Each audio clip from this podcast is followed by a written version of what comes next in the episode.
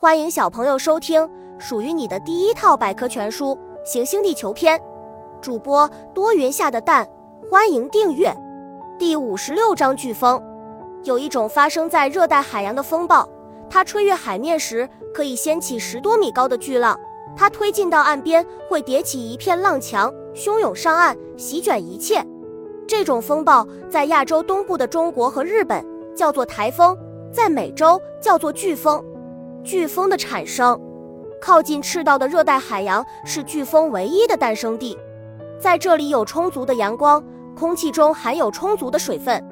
当热带海面上形成巨大的低压区的时候，周围的冷空气就会补充进去，形成飓风。飓风预警，由于飓风的破坏力大，因此人们为了减少灾难的发生，在以前常常凭借经验来判断飓风是否会来。而现在，人们用人造卫星来跟踪飓风，并提前发出警告，以便做好防御工作，旋转方向。由于地球在自转，所以飓风在形成的时候就开始旋转了。飓风在北半球和南半球的旋转方向正好相反，在北半球飓风呈逆时针方向旋转，而在南半球则呈顺时针方向旋转。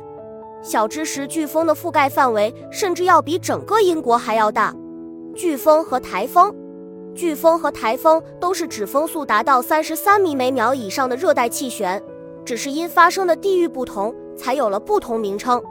出现在西北太平洋和我国南海的强烈热带气旋被称为台风，发生在大西洋、加勒比海、印度洋和北太平洋东部的则称为飓风。